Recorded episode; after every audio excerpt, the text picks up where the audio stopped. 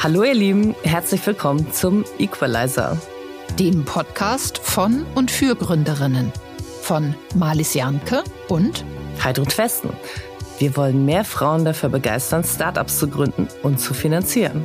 Dazu sprechen wir im Equalizer mit inspirierenden Gründerinnen, Investorinnen, Expertinnen und ein paar coolen Männern.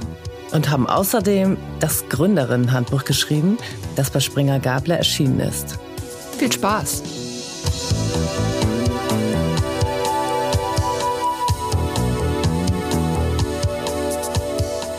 Wir freuen uns über unseren Kooperationspartner Cavalry Ventures. Laut TechCrunch 2021 der hottest Seed Fund. Warum? Cavalry bietet Gründerinnen neben geldaktive Unterstützung durch ein außergewöhnliches Netzwerk. Mit 220 UnternehmerInnen, WissenschaftlerInnen, JuristInnen, Technologie- sowie Marketing-ExpertInnen und vielen mehr habt ihr immer die perfekte Person mit der zu eurer Herausforderung passenden Expertise an der Seite. Cavalry ist ein in Berlin ansässiger Venture Capital Fonds, der in Software-Startups in Pre-Seed und Seed-Phasen in ganz Europa investiert und gehörte zu den ersten Investoren in mittlerweile erfolgreiche Unternehmen wie Forto, McMakler, Brighter, Flip und Patronus. Gerade hat Cavalry einen neuen 160 Millionen Euro Fonds aufgelegt. Dieses frische Kapital wird in den nächsten Jahren in über 30 Startups fließen. Wenn ihr also eine Geschäftsidee habt und einen Investor sucht, dann schaut doch mal bei cavalry.vc vorbei. Wir freuen uns, heute mit einer ganz besonderen Frau zu sprechen. Sie hat zwei Herzen. Als Kind türkischer Einwanderer in Deutschland geboren, studierte sie als erste in ihrer Familie und beschloss später beim Dinner mit einem ebenfalls türkischstämmigen Freund, junge Menschen mit ähnlichem Background zu fördern. Dazu gründeten die beiden mit Two Hearts kurzerhand eine Community Gleichgesinnter. Mehr dazu hört ihr gleich. Herzlich willkommen, Gülscha Wilke. Hallo. Wir sind heute wieder bei Hastings im Studio in Berlin. Liebe Gülscha, ich freue mich riesig, dass du da bist. Zum Einstieg, was ist eure große Vision bei Two Hearts? Ja, erstmal vielen, vielen Dank, dass ihr mich eingeladen habt. Ähm, ich finde es ganz, ganz toll, dass ihr ähm, Frauen in der Tech-Szene, Gründerinnen und jetzt auch mit gesellschaftlichen Themen sozusagen auch die Bühne gibt. Ähm, das finde ich sehr, sehr toll. die Vision bzw. Mission von Two Hearts ist Building Tomorrow's Tech Society with Cultural Diversity. Das heißt, wir wollen die Tech-Gesellschaft von morgen mit kultureller Vielfalt aufbauen. Spannend. Das ist eine klasse Mission. Du sollst es besser haben als wir, sagten deine Eltern. Was steckt dahinter? Ja, du hast es ja schon, ähm, Heidrun, äh, ein bisschen äh, vorerzählt sozusagen. Meine Großeltern sind ja als Gastarbeiter in den 60ern, ganz klassisch wie viele andere auch, ähm, aus der Türkei gekommen und haben damals alles zurückgelassen. Also wirklich alles, ihre Familie, ihre Kinder. Meine Mutter war damals zehn mit ihren Geschwistern, acht und sechs Freunde, Familie, das eigene Land, um hier eine neue Existenz aufzubauen. Und machen wir uns nichts vor, das haben die natürlich gemacht, weil sie das finanziell mussten. Sonst würden sie es nicht tun.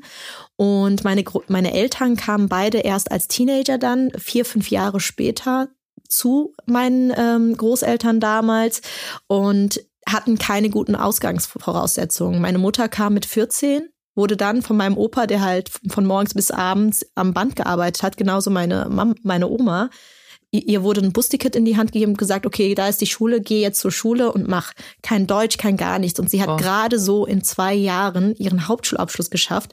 Warum? Weil sie halt in der Türkei in Mathe sehr gut war und sie meinte, da hatte sie immer eine Eins, weil da Zahlen sind universell.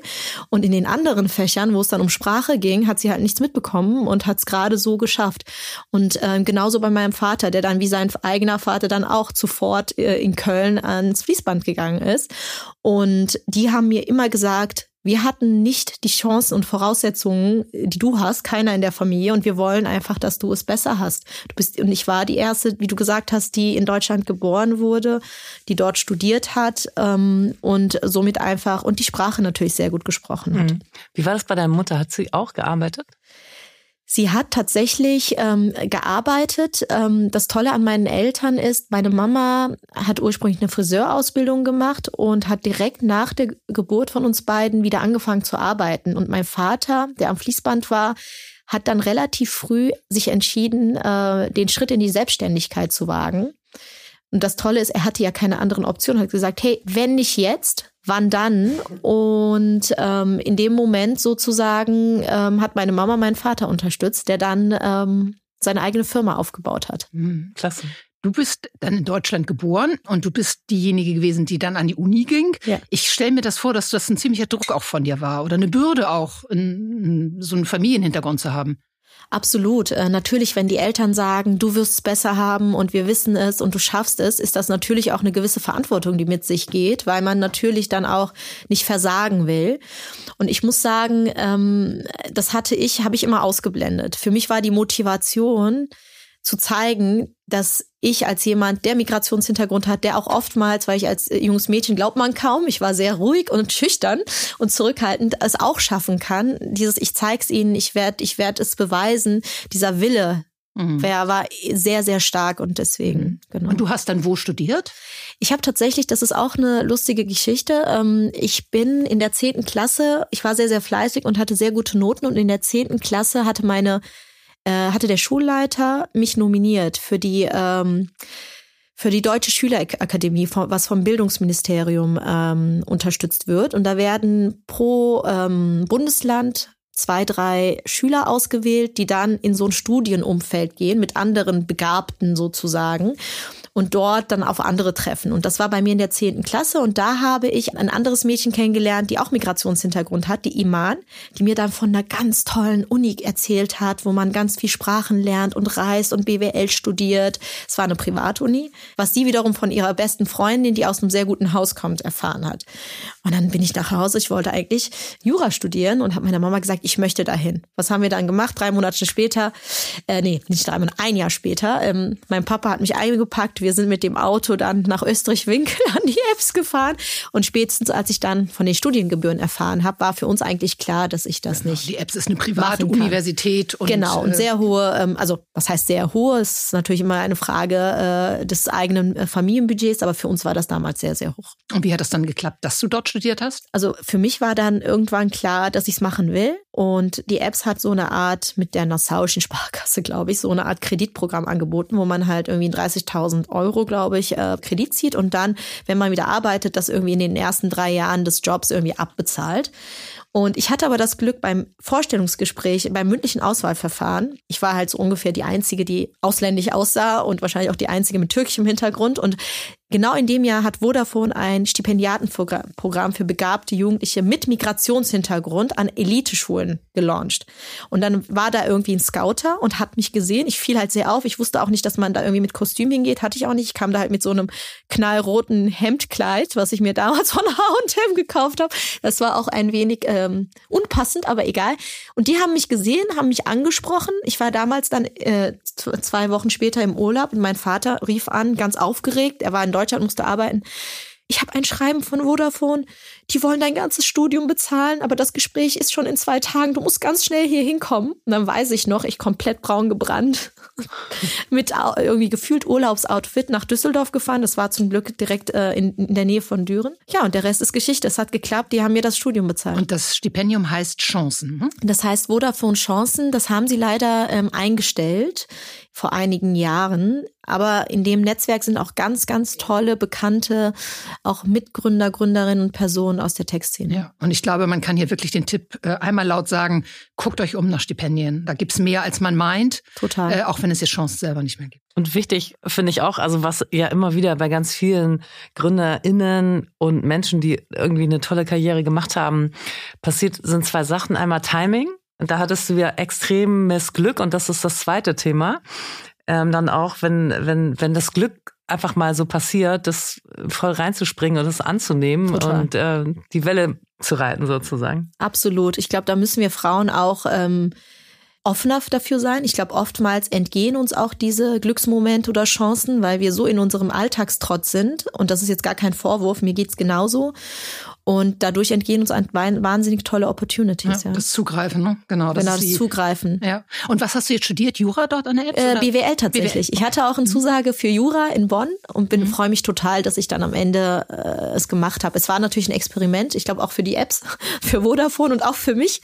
Aber ich kann sagen, dass es gut gegangen ist. Ja. ja. Ja, Chancen ergreifen, haben wir gerade gesagt. Das hast du auch danach gemacht und ähm, ziemlich, finde ich, beeindruckende Karriere gemacht mit äh, bei auch wirklich Big Names. Ähm, willst du ein bisschen erzählen, wie das äh, nach dem Studium so weiterging? Ja, sehr gern. Ähm, genau, das Studium war für mich tatsächlich sehr, sehr toll. Viel gesehen, viel gelernt. Nach dem Studium war dann so die Frage, was mache ich als nächstes? Da hat mir ähm, mein Papa, und ich weiß, er meinte das nicht böse, aber kurz vor dem Bachelorabschluss hat er mir gesagt, alle wollten halt noch einen Master machen, international. Das kostet natürlich super viel Geld. mein Vater meinte so, jetzt hast du studiert, jetzt geh arbeiten. So, und ich war da sehr, sehr jung. Ähm, ich war, glaube ich, 19 oder so. Und das war schon ein krasser Druck, wenn dein Vater sagt, du gehst jetzt arbeiten. Ich so, du, ich möchte nichts von dir. Ich krieg ein Stipendium. Ich habe sehr gute Noten. Ich brauche aber jemanden, der mich monatlich ein bisschen unterstützt. Hat er gesagt, ich kann dir keinen Cent geben. Und das war so ein Moment, wo ich gesagt habe, uh, okay, du musst jetzt eigentlich arbeiten, ja. Und dann ähm, habe ich mich aber entschlossen, ehrlicherweise habe ich meinen Eltern auch drei Tage vorher erst Bescheid gegeben, ins Ausland zu gehen. Mir war egal wohin, aber ich wollte einfach eine neue Perspektive. Und das einzige, was irgendwie, das einzige bezahlte Praktikum im Ausland war dann in Montreal cool. bei Kühne und Nagel. Wow. ja, dann bin ich halt einmal in die Mega. ans andere Ende der Welt, äh, französische Welt. geflogen. Ja gut, ich bin, ähm, ich habe äh, Französisch Leistungskurs gehabt, hatte auch an der Apps Französisch, also ich liebe Französisch, auch wenn es nicht ganz, also es ist ja ein bisschen anders, wie die da sprechen, aber ja, und dann äh, bin ich dahin. Und die haben mir dann halt monatlich ein gutes Gehalt gezahlt. Ich war ein halbes Jahr in Montreal und danach ähm, war die Frage, was mache ich als nächstes? Bin dann zu IBM gegangen.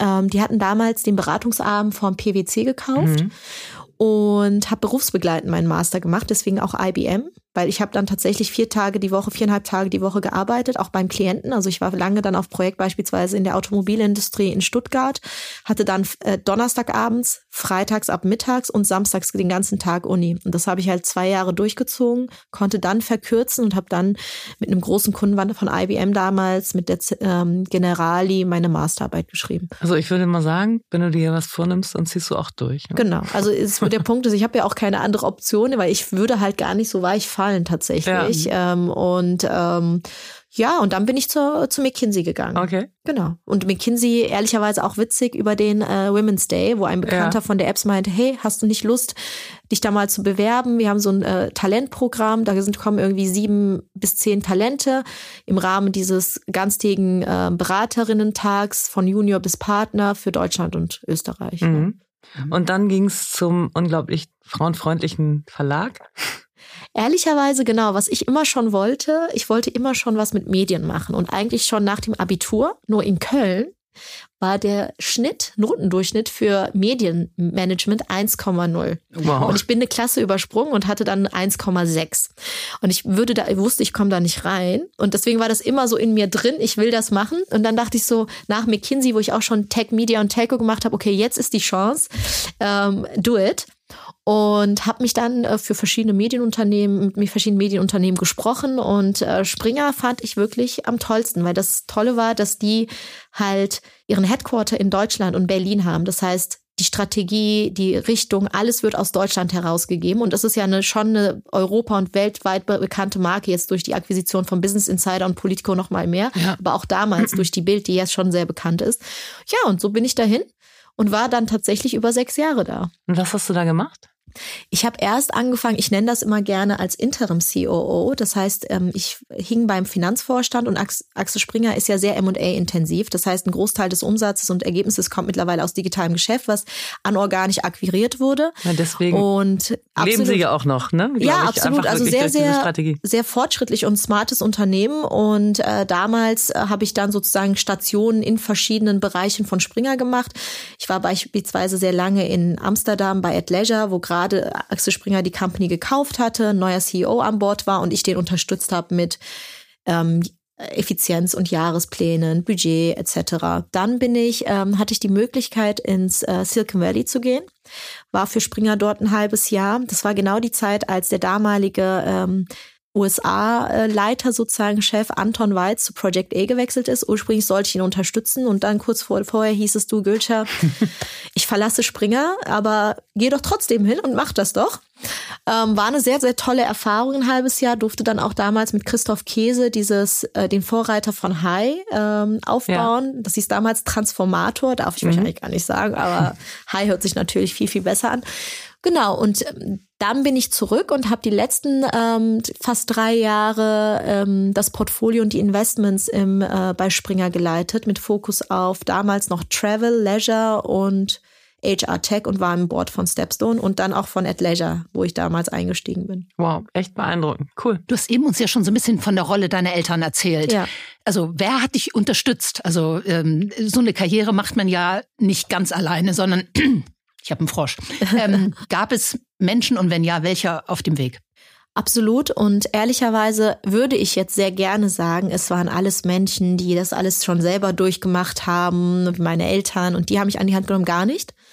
Ich hatte eigentlich immer Unterstützung von weißen deutschen Männern. So, ich sag das Perfekt. so. Und, äh, und das sage ich auch so, weil man, das ist sehr, sehr wichtig. Also nur weil man anders ist, heißt es nicht, dass die Menschen dir nicht helfen wollen und diese Chancen auch zu sehen. Das heißt, in der Schule war es tatsächlich so, da hatte ich nicht sehr viel äh, Hilfe in der Grundschule. Meine ähm, Grundschullehrerin macht, meinte auch einmal, sogar sie als einzige Ausländerin hier kennt die Fra äh, Antwort auf die Frage. Also sie war schon nicht sehr supportive, wollte auch, dass ich auf, auf die Gesamtschule oder Hauptschule gehe als Empfehlung. Ich bin danach eine Klasse übersprungen, just for ja. the record. Ähm, meine Mutter war aber damals und ist sie immer noch sehr hartnäckig, hat gesagt, nein, meine Tochter ist sehr still und sehr schüchtern aber ich weiß, sie kann das und hat mir damals über ihr Netzwerk, ihre Freundin war auch Verkäuferin bei Wehmeier damals und ihr, ihr Mann war Direktor von einem Gymnasium, hat gesagt, hey, kann, könnt ihr nicht irgendwie eine Woche Probeunterricht organisieren, sonst geht sie auf die Gesamtschule und so weiter. Ich war da eine Woche, die meinten, du bleibst natürlich hier, du bist total qualifiziert. Toll. Und das war so meine Mama sozusagen. Und dann in der Schule war es meine Klassenlehrerin, die mich sehr gepusht hat, die mir auch angeboten hat, eine Klasse zu überspringen. Ich wollte es natürlich nicht, weil ich wollte ja bloß nicht auffallen und schon gar nicht irgendwie so. Und, ähm, und als ich dann angefangen habe zu arbeiten, waren es immer Chefchefs tatsächlich, die mich sehr unterstützt haben. Bei IBM weiß ich noch, beim Assessment Center meinte ähm, der damalige ähm, Bereichsleiter oder Chef sozusagen, Gülcher, du bist ein Rohdiamant, den man schleifen muss. So nach dem Motto, mhm. you have all it takes. Und, now, und jetzt müssen wir dich in die richtige Setups bringen, um dich zu fordern und zu fördern. Mhm. Und da bin ich sehr dankbar, dass sie dieses Potenzial gesehen haben.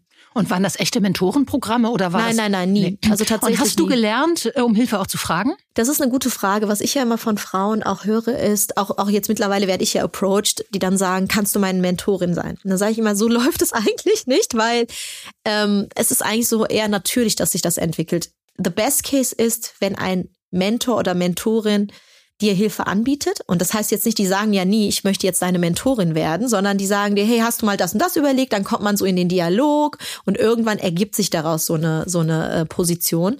Und das ist, und jetzt aber mittlerweile, und das muss ich sagen, finde ich ganz, ganz toll. Zu meiner Zeit gab es das gar nicht so viel. Gibt es ja diese Mentorenprogramme. Wir bei Two Hearts machen das ja auch. Und das sollte man nutzen. Und jetzt kommen wir zur Gründung.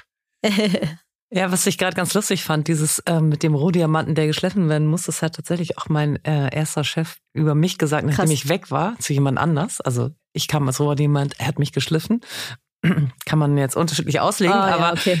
nein, es war super. Es war tatsächlich also eine tolle Plattform, die er mir da geboten hat. Aber ähm, witzig, dass du das jetzt genauso erzählst.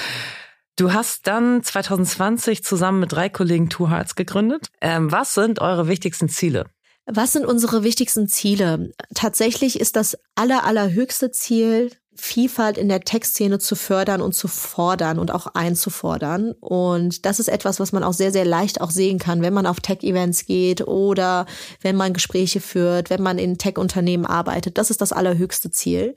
Und ähm, das wollen wir erreichen durch verschiedene Ansätze. Der erste große Ansatz und das Herzstück sozusagen, wir haben gerade darüber gesprochen, ist das Mentoring-Programm.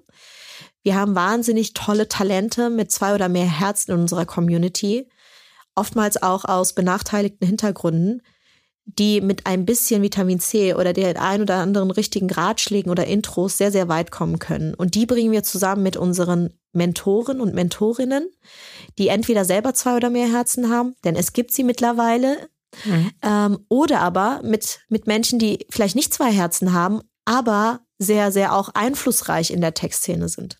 Erzähl uns nochmal, wie kommt diese Community zustande? Tatsächlich ähm, ist es so, dass wir nie groß Werbung gemacht haben. Wir sind damals gestartet mit äh, einer Longlist an Namen, die uns eingefallen sind, wenn wir an Tech und Diversity gedacht haben.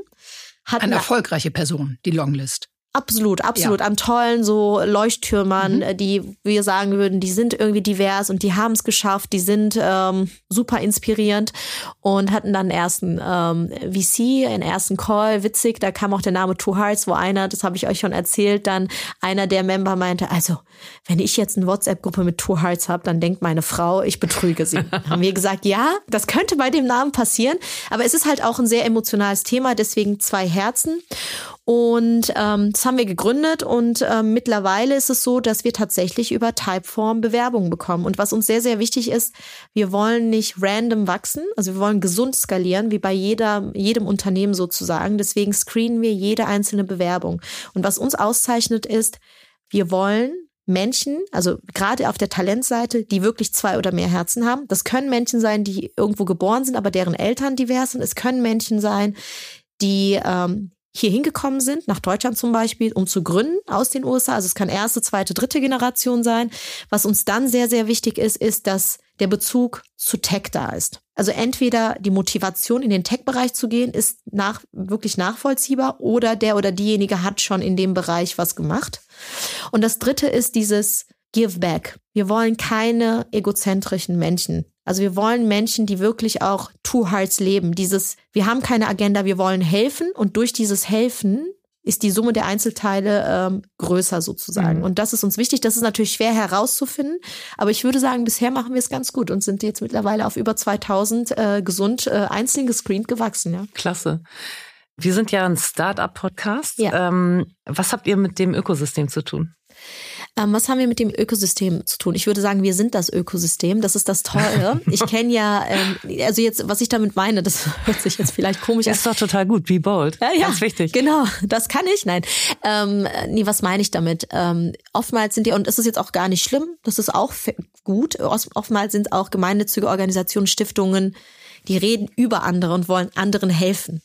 Und das ist dann immer so nicht von oben herab, aber es ist trotzdem schon eine gewisse Distanz. Und bei uns ist es so, wir selber sind die, die das alles durchgemacht haben. Wir sind die Mentoren und wir sind die, die sagen können, we are the persons we needed when we were younger. Und das ist uns wichtig. Und deswegen, wir sind Teil der Community, wir sind Teil des Ökosystems und stellen sicher, dass wir auch die richtigen Mentoren und Mentorinnen und Ambassador an Bord haben, die an Entscheidungs- und Schlüsselpositionen sind. Sei es in der Finanz-Venture-Capital-Szene, sei es irgendwie im Scale-Up-Bereich, sei es im, im Corporate-Bereich. Kannst du uns da mal eine Geschichte erzählen, wie eine Erfolgsgeschichte einer jungen Gründerin mit Migrationshintergrund, was ihr, inwiefern ihr helfen konntet? Sehr, sehr gerne. Wir haben ähm, tatsächlich eine, also wir haben mehrere tolle Success Stories.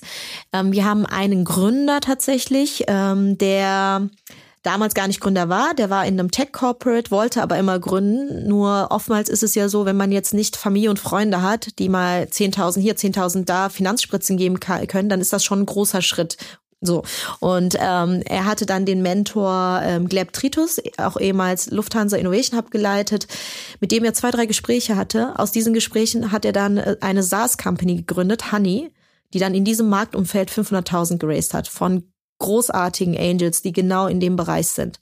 Und das ist jetzt nur ein Beispiel, wo wir einfach jemandem so ein bisschen ein Schubser gegeben haben, drei, vier Gespräche nicht mehr und der so, so toll auch, äh, auch wertvoll was für die, für die Textszene beiträgt. Ich selber hatte oder habe eine Menti, die Farisa, die selber auch ähm, an der, an der Apps war und sie hatte tatsächlich fast kompletten Kredit gezogen.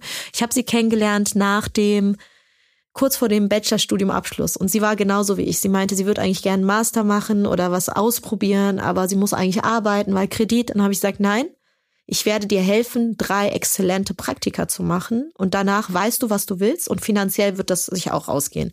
Das waren für mich drei Intros und die hat so performt, ist jetzt bei B2V Investment Managerin und macht das großartig. Toll. Alle finden sie ganz toll, Superstar und das war für mich nicht viel Arbeit und es gibt mir so viel zurück, wenn ich schon darüber rede, kriege ich Gänsehaut. Also und das sind jetzt nur zwei Beispiele. Ja, schön. Ich finde es so toll, glaube ich, bei uns allen dreien so, ein bisschen Berufserfahrung gesammelt hast und äh, bisschen älter geworden bist, ja.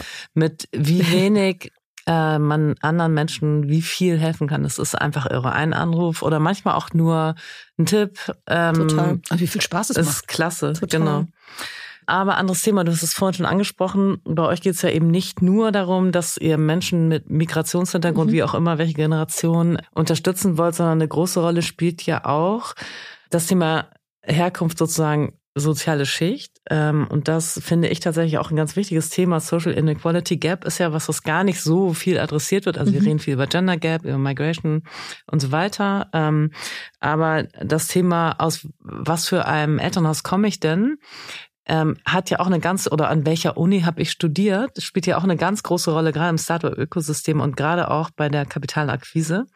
Ja, in, also überspitzt gesagt, alte weiße Männer, die an der WHU studiert haben, investieren am liebsten in junge weiße mhm. Männer, die auch an der WHU studiert haben. Wenn man jetzt in die USA guckt, dann sieht man, dass äh, jedes zweite Unicorn mindestens ein Co-Founder hat mit Migrationshintergrund mhm. und auch von den äh, Social Backgrounds sind die ja durchaus noch ein bisschen mhm. diverser als hier. Wie mhm. ist so dein Tag darauf? Ja, ein super, super wichtiges Thema, was mir auch sehr am Herzen liegt. Ähm, ich, ich, ich zitiere mal ähm, die Statistik, die besagt, dass jedes dritte Kind unter 18 einen Migrationshintergrund hat. Das heißt, das ist keine Randerscheinung oder ein Randproblem mehr, sondern diese Diversität und ich sag mal, das bunte, die bunte Gesellschaft ist die Zukunft von Deutschland. Und diese Kinder kommen überdurchschnittlich häufig aus sozial benachteiligten Hintergründen. Und laut dieser OECD-Studie dauert, kann es bis zu sechs Jahre dauern, bis man von einer auf die andere gesellschaftliche Schicht kommt. Und das ist schon sehr optimistisch gedacht. Und genau da müssen wir ansetzen. Wir müssen überlegen, wie können wir diese Perspektiven und den Tellerrand dieser Kinder und Jugendlichen erweitern, dass sie halt nicht nur sehen, mein Vater ist, ich überspitze jetzt, Ne? Nicht, ähm, also ich kann es immer sagen, weil ich ja selber so einen Hintergrund habe, aber trotzdem, dass ich nicht nur Taxifahrer werde oder am, an, in, irgendwie einen Supermarkt öffne, sondern vielleicht auch mal was Neues sehe. Und das geht nicht darum, dass Taxifahren und äh, Döner verkaufen nichts, äh, nicht was Gutes ist. Es ist es, aber es ist wichtig, dass diese Kinder die Auswahl haben und diesen, diese Optionen und Perspektiven sehen. Und da Absolut. ist es einfach wichtig, dass, dass man Initiativen hat, aus dem privaten Umfeld, privatwirtschaftlichen Umfeld, die das fostern. Und wir als Two Hearts sagen, unser Fokus ist tatsächlich auf solche, die schon studieren oder die schon im Arbeitsleben sind oder schon dabei sind zu gründen. Aber, und das ist uns ganz, ganz wichtig, das machen wir, weil wir uns auch fokussieren müssen und auch die Mittel bedingt sind. Trotzdem haben wir jetzt ein äh, Vertical gelauncht, Two Hearts at School, wo wir mit Organisationen, die ja schon sehr, sehr viel in dem Bereich machen, Integrator, eine Coding-Initiative, zusammengehen und unsere Mentoren und Mentorinnen an diese Schulen bringen. Das kostet uns nichts, also das kostet uns nur Zeit, aber gibt so viel, wie du eben auch gesagt hast, Malis, so viel zurück an, an Glücksgefühlen, ja, dass sich das allemal äh, lohnt und wir zeigen denen einfach Perspektiven und Karriereoptionen auf. Wir hatten zum Beispiel zuletzt in NRW den CTO von Trivago und Trivago ist ja auch sehr, sehr greifbar. Es geht darum, irgendwie Reisen zu vermitteln und so weiter und also wir haben das Feedback bekommen, dass das jetzt irgendwie ganz viele machen wollen. Und davor kannten die das gar nicht. Und die kannten irgendwie Arzt, Anwalt und es ist auch gut, aber so, dass man auch in dem Tech-Umfeld Karriere machen kann. Ja. Und vielleicht ganz, ganz abschließend, ich finde auch, dass die Tech-Industrie in Deutschland noch eine sehr, sehr junge ist. Und wir haben jetzt die Chance, die Zukunft, die, das, das Morgen auch mitzugestalten. In anderen Industrien, die schon festgefahrener sind, wofür Deutschland bekannt ist, ist es sehr schwer, von außen das System ähm, zu verändern. Aber jetzt haben wir die Chance, im System teilzuwerden und das so aufzubauen. Und deswegen haben wir uns auch auf die Tech-Branche ähm, ja. fokussiert. Klasse. Ähm Kleiner Ausflug. okay. Natürlich gibt es auch eine Podcast-Gender Gap und zu wenige weibliche Podcast-Hosts. Also stellen wir euch in jeder Folge eine von ihnen vor. Heute ist es Daria Suvorova, die in ihrem Podcast Women Authors of Achievement einige der most remarkable women of today porträtiert mit dem Ziel, andere Frauen zu inspirieren. Sehr spannend. Das war unsere kleine Midroll und jetzt geht's weiter. ähm, gib uns doch mal eine Größenordnung. Wie weit seid ihr inzwischen? Also wie groß seid ihr? Ähm, wir haben mittlerweile über 2000 Mitglieder in Europa, Großteil in Deutschland. Ähm, Mitglieder können, heißt es ja kein Verein. Ne? Mitglieder, genau, sind kein Verein. Das sind tatsächlich die, die in der Slack-Community drin sind, die zugelassen wurden und äh, sich auch gegenseitig sehr, sehr stark ähm, helfen. Also eine sehr, sehr stark aktive Community. Könnten eigentlich auch schon 10.000 sein. Wir wollen aber nur gesund wachsen, weil gerade bei einer Community ist jeder Einzelne so, so wichtig. Und da möchtest du die richtigen Menschen auch mit der richtigen Motivation an Bord haben. Wir haben mittlerweile über 200 äh, Mentees und 100 äh, Mentoren. Jahr. insgesamt mhm. tatsächlich. Mhm. Und genau dasselbe da. Ähm, da auch da wollen wir ähm, gesund skalieren sozusagen, weil gerade das Mentoring ist etwas, was ähm, das Leben eines Einzelnen sehr verändern kann. Und wir wollen sicherstellen, dass jedes Mentoring-Gespräch auch ein einen Einfluss, positiven Einfluss auf das Leben äh, der äh, Mentoren, äh, Mentoren, Mentorinnen und auch Mentees, Mentees hat. Und wir äh, expandieren gerade nach Frankreich und nach England. Und das war jetzt gar nicht unser Plan, aber da ist so ein starker Pull sozusagen schon, dass wir gesagt haben, wenn wir das nicht machen, dann wird es irgendwie eine Two Hearts äh, 2.0 irgendwie geben, auch ohne dass wir das wollen. Ähm, genau. Mit der gleichen Logik, also auch Migrationshintergrund plus ganz das, genau, ja, okay. ganz genau. Und natürlich ähm, gibt es immer Schwerpunkte, Migrationsschwerpunkte. Hier in Deutschland gibt es viele Türkisch, Italien, äh, vielleicht auch Russlandstämmige. In, in, in Frankreich gibt es die Maghrebiens, mhm. in, in, in England gibt es auch sehr, sehr viele, die aus Indien stammen. Also und das macht ja das so schön aus, dass man dann auch wirklich eine europäische und idealerweise das Ziel, eine globale die globale Tech-Plattform für culturally diverse Talent wird. Und das ist unser Ziel. Und es geht erstmal immer von eurem Netzwerk aus und von den Mentoren. Richtig? Genau, beziehungsweise wir versuchen in den einzelnen Ländern zwei, drei, vier Ambassador an Bord zu holen, also einflussreiche Personen in der Tech-Szene, die selber entweder zwei oder mehr Herzen haben oder nachweislich auch für dieses Thema brennen und mit denen zusammen äh, starten wir das Ganze sozusagen. Das Klasse. ist die Idee. Ja, toll. Jetzt mal aus meiner äh, Business Angel Brille so ein bisschen ja. gefragt. Ich weiß, ihr seid ja im Moment Non-Profit. Ja. Ähm, und ihr habt die Gesellschaftsform der GGMBH ja. gewählt. Ähm, warum genau die und wie finanziert ihr euch? Warum genau die? Tatsächlich ähm, war das eine äh, Überlegung, die wir ganz, ganz zu Beginn hatten. Ähm, und wir haben gesagt, wir wollen uns geht es nicht darum, Gewinn zu machen. Uns geht es primär darum, anderen zu helfen und das, was wir sozusagen gelernt haben und auch die Fettnäpfchen, in die wir getreten haben, anderen irgendwie mitzuteilen und ihnen zu helfen. Und deswegen haben wir gesagt, ist die GGMBH für uns die, die passende Form und wir finanzieren uns äh, durch Partnerschaften primär über Sponsoring, beziehungsweise eigentlich heißt es ja offiziell dann auch Spenden.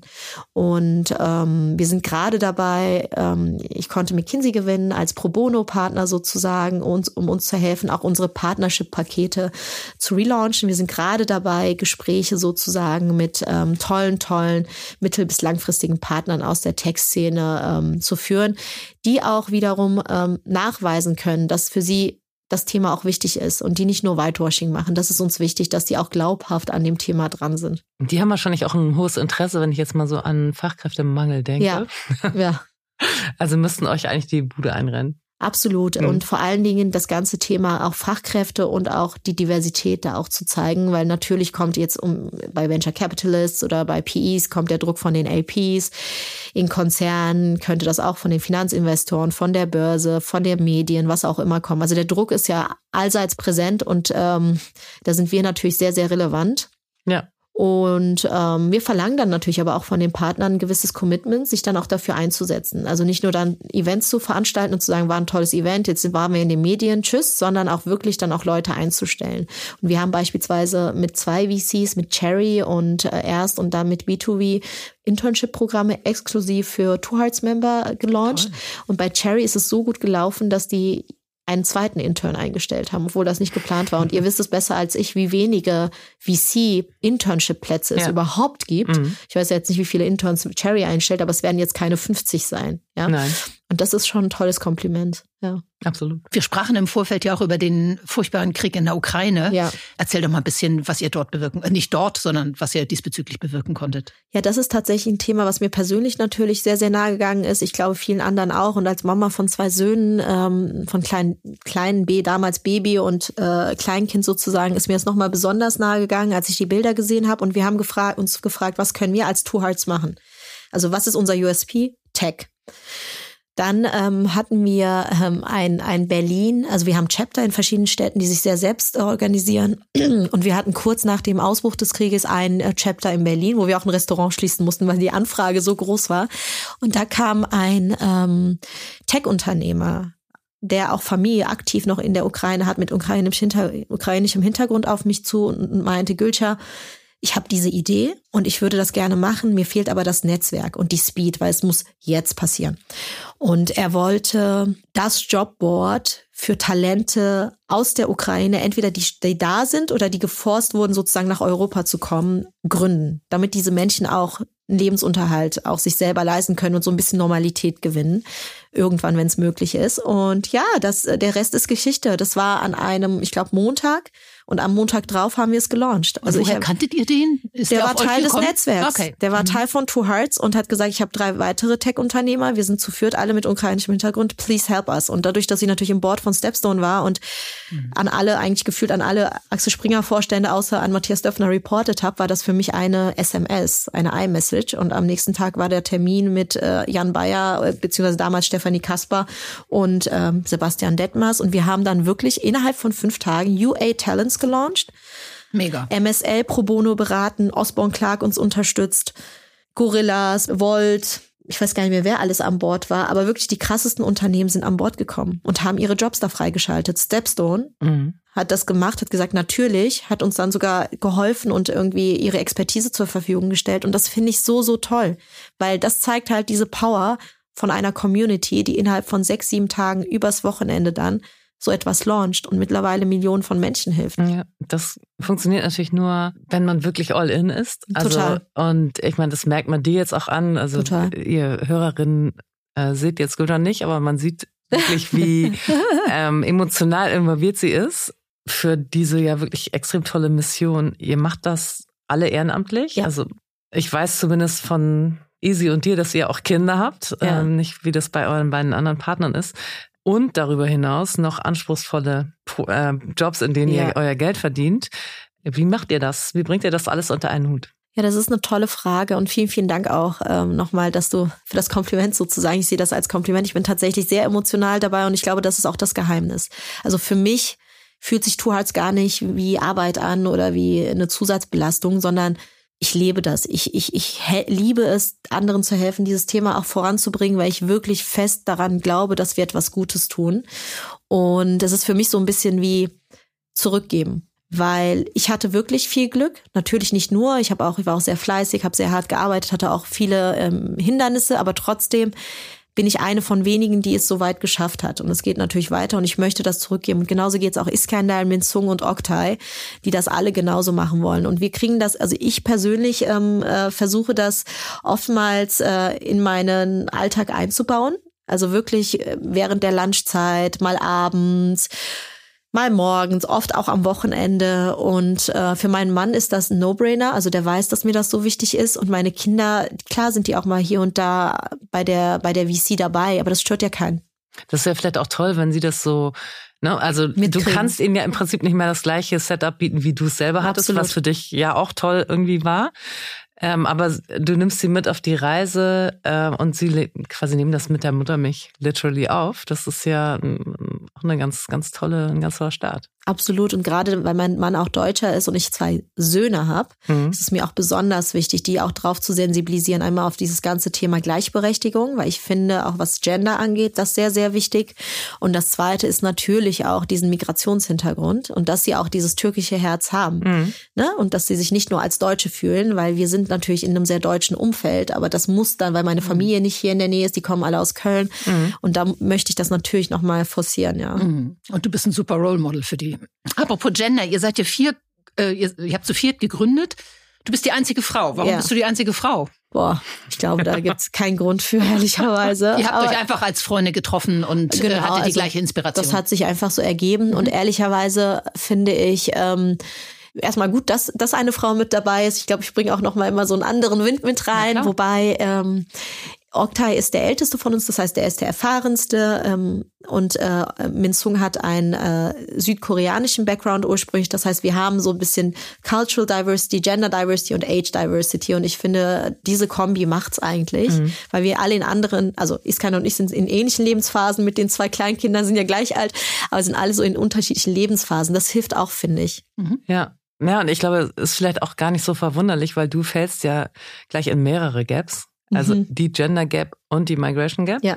Ähm, und deswegen die ist Quotenfrau. Es, nein, nein, aber deswegen ist es natürlich überhaupt nicht so, also ist es natürlich auffällig, aber nicht so richtig ungewöhnlich, dass du von eine von vielen bist. Damit bist seid ihr ja schon besser als der Durchschnitt der Startup. Äh, Founder, da sind es ja nur maximal 20 Prozent Frauen. Insofern ja. bist du, seid ihr da schon besser.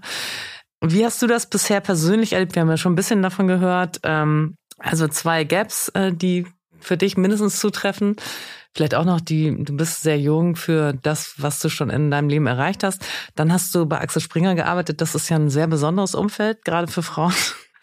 ähm, wie hast du das alles persönlich erlebt und wie gehst du damit um?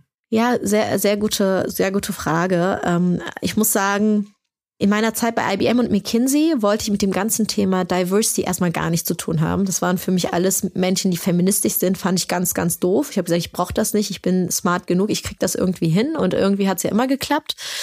Und, ähm, und je seniorer man wurde, und bei McKinsey ist das ja schon so, wenn du performst, dann geht's einfach weiter. Das ist einfach so ein Abliefern auch. Aber je seniorer man wurde, hat man auch gemerkt, hm, there is more to that than just Fleiß. Da gibt's auch Sachen, die passieren, auch wenn man jetzt nicht der smarteste oder fleißigste oder ist oder die. Und ich habe bei Springer angefangen, mich mit dem Thema Gender auseinanderzusetzen. Ich habe gemerkt, auf meiner Position gab es echt kaum eine Frau. Wenn ich war wahrscheinlich eine der einzigen Frauen, die jüngste und die einzige mit Migrationshintergrund und habe mich umgeschaut und dachte so, ja, es kann ja nicht sein. Und da habe ich gesagt, nee, das müssen wir ändern und habe damals bei Springer Axel Springer Women gegründet. Oh, und äh, mit damals mit der Claudia, die ist ja CHRO von der Scout-Gruppe, die war bei der Welt damals, also jemand aus dem journalistischen Bereich und ich aus dem Investment ähm, BWL-Bereich. Und ähm, ich hatte sehr viel Support erfahren durch den Vorstand, muss ich sagen. Ähm, und ja, und das Thema Cultural Diversity kam dann über Zeit, weil ich finde, das ist auch so eine Identitätsfindung. Ne? Wir haben über meinen Namen, als ich reingekommen bin, gesprochen. Ich habe gesagt, mein Name ist Gülschach. Weil ich bin hier geboren und ich habe es nie anders mitbekommen, dass man meinen Namen richtig ausspricht, Gülschach. Deswegen ist das für mich normal. Nur natürlich über Zeit fragt man sich, ich bin ja doch anders. Ich habe ja doch andere Perspektiven. Ich esse ja zu Hause auch mal was anderes. Ich bringe irgendwie was anderes mit. Ist doch eigentlich eine Chance. Und deswegen habe ich dann irgendwann gesagt und damals mit Iskandar und Minzung und Oktay, wir müssen das stärker hervorheben. Das wird zu wenig bisher adressiert. Und so ähm, ist es gekommen. Und ich persönlich habe es immer so gemacht. Ich bin, das Gute ist, ich falle immer auf. Also egal, wo ich im Business-Kontext reingehe, entweder ich bin die Jüngste oder die einzige Türkin oder habe zu lange Haare oder oder bin halt eine Frau. Also irgendwie, man fällt immer auf. Jetzt kann man sagen, oh nee und sich schämen und Opferhaltung oder man kann sagen, das ist total die Chance. Und ich werde auch immer unterschätzt. Das heißt, man startet immer mit minus eins und kann eigentlich, wenn man die eine oder andere Sache richtig macht, nur mit plus zehn rausgehen. Absolut. Und so, so sehe ich das jetzt immer. Ja, das ist, glaube ich, auch eine super, super Einstellung dafür. Ähm, ich frage mich natürlich schon, du hattest ja vorhin auch so ein bisschen gesprochen über den, die, die Bürde vielleicht, die du mitbekommen hast vom Elternhaus. Wo holst du deinen Mut her? Ja, das ist, äh, das ist, ähm, also ich würde lügen, wenn ich sagen würde, ach, ich habe so ein äh, Amazon Prime, da bestelle ich regelmäßig Mut äh, und Subscription und es ist da. Das stimmt nicht. Also es, es gibt schon Momente, wo ich dann auch sage, boah, also muss das jetzt sein und traue ich mich das wirklich und geht das? Und mir hilft, mir helfen da tatsächlich Gespräche. Also ich bin ein äh, auch extrovertierter Mensch, surprise, surprise. und äh, ich brauche dann äh, einen Mix aus Gesprächen privater Natur. Also ich spreche viel mit meinem Mann, also der ist mein größter Fan und Supporter, Mathis. Auch meine Mutter ist nach wie vor sehr fest in meinem Leben, weil sie hat ja so die Wurzeln gelegt sozusagen, ganz, ganz, ganz zu Beginn. Und dann gibt es so ein, zwei Freundinnen, Mentoren, Mentorinnen, die auch äh, mir sehr positiv zustimmen. Und ihr hat, wir hatten ja über Judith gesprochen. Und dann gibt es so viele andere wunderbare Frauen, die ich einfach Konstanze ehemals Meta, jetzt hier Phonika, das sind alles Frauen, wo ich mir denke, guck mal, die schaffen das auch. Die haben auch zwei Kinder oder haben keine, aber sind auch super jung, sehen auch anders aus und die ziehen das auch durch, Gülscher. Also schneid dir da irgendwie was ab und weiter. Und das hilft mir manchmal, dass man auch sieht, man ist nicht die, nicht mehr, mehr, nicht mehr die Einzige. Und es gibt so viele andere Wing, Wing Women, würde ich sagen. Ja, wir haben ja auch mit diesem äh, Podcast auf jeden Fall das Ziel, Frauen auf eine Bühne zu stellen und einfach Role Models damit hoffentlich äh, äh, zu schaffen. Weil ich glaube, es gibt die, bloß man sieht sie eben teilweise nicht, weil sie in den Medien nicht stattfinden Und das finde ich super wichtig, dass deine Kinder oder du auch äh, äh, entsprechend auch Role Models einfach äh, kennst. Ja, und was ich auch finde ist, ähm, dieses perfekte Bild einer Frau. Ja, die steht morgens auf, sieht aus wie ein Topmodel und äh, küsst ihre Kinder, geht arbeiten, kommt nach Hause, backt noch zehn Kuchen und am nächsten Morgen geht's wieder weiter. Sorry, das ist nicht das Leben und ich habe auch keine Frau gesehen, die so ist. Und ich finde, man muss, muss auch ein bisschen aufräumen mit diesen Vorurteilen. Ich muss, ich finde, man muss auch Fehler zeigen, ein bisschen zerbrechlicher sein. Wir sind keine Roboter Total. oder Roboterinnen.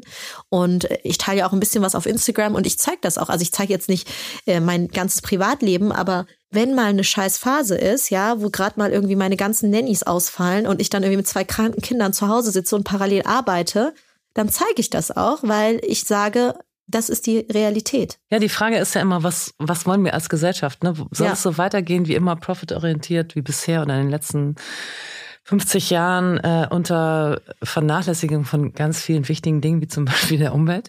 Ja. Ähm, oder auch von Diversity in jeder Hinsicht. Ja. Ähm, wenn ich zurückdenke, als ich mit Ende 20 Vorstand wurde, dachte ich so, pff, wo, wozu braucht man eine Quote? Ja. Ja, ich habe es ja auch geschafft. Kein toller, also kein hochwertiger Background von irgendwelchen Akademikern ja. und Unternehmern als Familie, sondern ich habe es wirklich ganz alleine geschafft. Ich habe mein MBA selber finanziert, ich habe ja. selber gearbeitet. Und wenn ich das schaffe, dann kann es eigentlich jede Frau schaffen. So da war ich ja immer Ende 20 und heute würde ich sagen, aus meiner Sicht geht's halt in vielen Bereichen null ohne Quote, weil sonst kommen wir nicht weiter. Wie siehst du das? Wie stehst du dazu? I couldn't agree more. Wir hatten tatsächlich auch ähm, bei Axel Springer damals ein Panel zum Thema Frauenquote ja, nein, wo wir auch Döpfner an der, auf der Bühne hm. hatten. Ähm, und ich sehe es genauso. Also ich, ich habe genauso wie du gedacht, dass ich gesagt habe, also eine Quote, das brauche ich ja gar nicht und ich werde sicher nicht die Quotenfrau. Aber das System verändert sich nicht. Und es kommt ja immer dieses, dieses, äh, dieses äh, Totschlagargument, ja, aber wenn es eine Frauenquote kommt, äh, gibt, dann werden die ganzen Frauen bevorzugt und unqualifizierte Frauen kommen an die Macht. Und dann sage ich immer, nee, dann ist endlich mal kein Platz mehr für unqualifizierte Männer. Weil es kann ja nicht sein, dass in jedem Unternehmen 100 Prozent Männer Vorstände sind und die alle 100 Prozent qualifiziert sind, aber keine einzige Frau. Also mal so nachdenken, weil so. Und ich finde auch, man braucht Frauen. Was ich aber schwierig finde, ist, wenn man jetzt eine Frau so künstlich hoch befördert und dann ist da eine Frau von sechs, dann wird es das System nicht verändern. Weil Veränderung kommt erst, wenn da mehr als eine Person ist, sagen wir mal zwei, die sich dann auch untereinander unterstützen können und dann über Zeit, dass die dann mehr nachziehen. Das heißt, ich fände es ganz toll, wenn wir weggehen von dieser, wir brauchen dringend eine Frau und dann haben wir es geschafft, Häkchen dran und Jetzt können wir endlich mal Business machen zu Frauen sind gut fürs Geschäft, es ist gut für Businessentscheidungen, es gibt Studien dazu. Deswegen holen wir mehr Frauen rein, nicht nur die eine Frau. Und wenn eine Frau da ist, ist das erst der Anfang sozusagen. Ja. Und dann, glaube ich, dauert es ein bisschen, bis das System sich verändert, weil ich glaube, diese Frauen holen dann auch viel mehr Frauen oder diverse Menschen auch rein, die vielleicht nicht die lautesten im Raum beispielsweise mhm. sind, mhm. aber sehr, sehr viel mitzugeben haben. Ja, ich finde, das, das kann man ja gerade ganz schön seit zwei, drei Jahren so in unserer Bubble sehen. Total. Äh, in der, im Startup-Ökosystem, also jetzt ja, wir, du, Gesa, Tine, ja. Judith, Konstanze. Also es ist halt eine große Bewegung für uns jetzt gefühlt, äh, die innerhalb unserer Bubble stattfindet wo es inzwischen peinlich wird für, für Venture Capital Firms, wenn sie keine Frauen äh, als Investment Managerin haben oder auch für Startups irgendwie so ein bisschen doof ist, wenn da keine Gründerin dabei ist. Nee. Oder für Accelerators, ich war gestern beim Demo Day, da war von zwölf Startups eine Gründerin dabei. Das ist dann schon echt peinlich und was geil ist, ist dann, dass die die Chefs von diesen Accelerators und Managing Directors dann sich dafür entschuldigen. Und da habe ich nur innerlich gedacht, yay. Ja, super. Das ist echt ein guter, einfach ein guter Weg, auf dem wir gerade sind. Ja. Und jetzt sind wir schon fast am Ende unseres Gesprächs, Grisha. und ich komme mit der Frage, mit der wir immer kommen, nämlich der Bitte, hast du Tipps für angehende Gründerinnen? Ja, sehr gerne. Ich glaube, einen Tipp ähm, gebe ich. Ich weiß, der, der fällt öfter. Ich möchte es aber wirklich ähm, auch aus Wertschätzungsgründen einmal adressieren. Sucht euch den richtigen Partner. Und ich kann es nicht häufig genug sagen. Sucht euch, das kann ein Ehemann sein, Freund, Freundin, aber sucht euch genau aus die Person, mit der ihr die meiste Zeit außerhalb der Arbeit verbringt. Für mich ist das immer schon ein Gamechanger gewesen, weil ich habe einen Mann, der mich unterstützt, mir den Rücken frei hält und wenn Dinge mal schlecht laufen, mir nicht auch noch zusätzlich Druck macht. Ich gebe euch ein Beispiel, habe ich gerade erzählt, beide Kinder krank, zwei Nannies innerhalb der letzten 48 Stunden ausgefallen. Ich habe zum Glück drei, die dritte kam gerade und mein Mann musste covern, ja, obwohl er eine wichtige Management-Präsentation hatte. Und klar hätte der jetzt sagen können, äh, Mann, und mir noch Stress machen können. Ganz im Gegenteil. Der hat mir jetzt noch eine Nachricht geschrieben und gesagt, Schatz, viel Erfolg. Ich weiß, das ist eine tolle Opportunity, go for it. Und das meine ich mit die richtigen Partner. Und ähm, das Zweite, was, was ich immer wieder sage, und das hat Sheryl Sandberg schon gesagt, nicht nur ich, ähm, ist, if you're offered a seat on a rocket ship, you don't ask what seat, you just get on. Es gibt oftmals bei jedem Menschen im Leben Opportunities, ja, die erscheinen und die passen nicht immer in den Moment. Es ist nicht immer die beste der Zeitpunkt. Als ich bei Spring, Springer in meinem ersten Kind neun Monate schwanger war, hat mir der damalige Vorstand Andreas Wiele gesagt, Gülscher, ich möchte dich befördern du musst halt ein bisschen früher zurückkommen. Jetzt hätte ich sagen können, und ich habe dann zwei Board Seats bekommen mit 30. Ich hätte dann sagen können, boah, nee, ich krieg jetzt gerade mein erstes Kind, ich wollte jetzt lange nicht, aber ein halbes Jahr raus, ist auch okay. Aber ich habe gesagt, nein, das ist eine geile Opportunity, I'll make it work. Ich habe ihm nur gesagt, on my own terms, kein FaceTime und Ergebnisse. Und es hat geklappt. Also deswegen ergreift Chancen, traut euch. Das Schlimmste, was passieren kann, ist, dass es nicht klappt. Aber dann seid ihr trotzdem schlauer, weil ihr habt's probiert und ihr habt gelernt. Und das Dritte, das ist auch etwas, was wir Frauen, auch für Gründer und Gründerinnen vor allen Dingen ist das sehr, sehr wichtig, ist, ähm, figure out what you're good at and then step on the gas. Seid euch bewusst über eure Stärken. Bei McKinsey, bei diesem besagten Women's Day, wo ich äh, 2000, weiß nicht, viel zu lange her, äh, diesen äh, zu, den Zugang zu McKinsey bekommen habe, war eine Coachin, die gesagt hat, über Stärken, Stärken gesprochen hat. Das heißt, überlegt euch, was sind eure Top drei Stärken? und fostert die, kommuniziert die und nutzt die für euch. Arbeitet nicht an irgendwelchen Schwächen. Wenn ihr schlecht irgendwie, keine Ahnung, im Präsentieren seid oder in Excel oder whatever, dann holt euch Leute, das ist ja das Tolle am Gründen, die komplementär sind. Und sprecht darüber. Traut euch, über euch und eure Stärken zu sprechen, weil wir Frauen machen das viel, viel, viel zu wenig. Tolle Tipps. Vielen Dank. Auch in den nächsten Folgen sprechen wir mit spannenden und inspirierenden Menschen, Female Founders und InvestorInnen, denen Diversity am Herzen liegt. Stay tuned.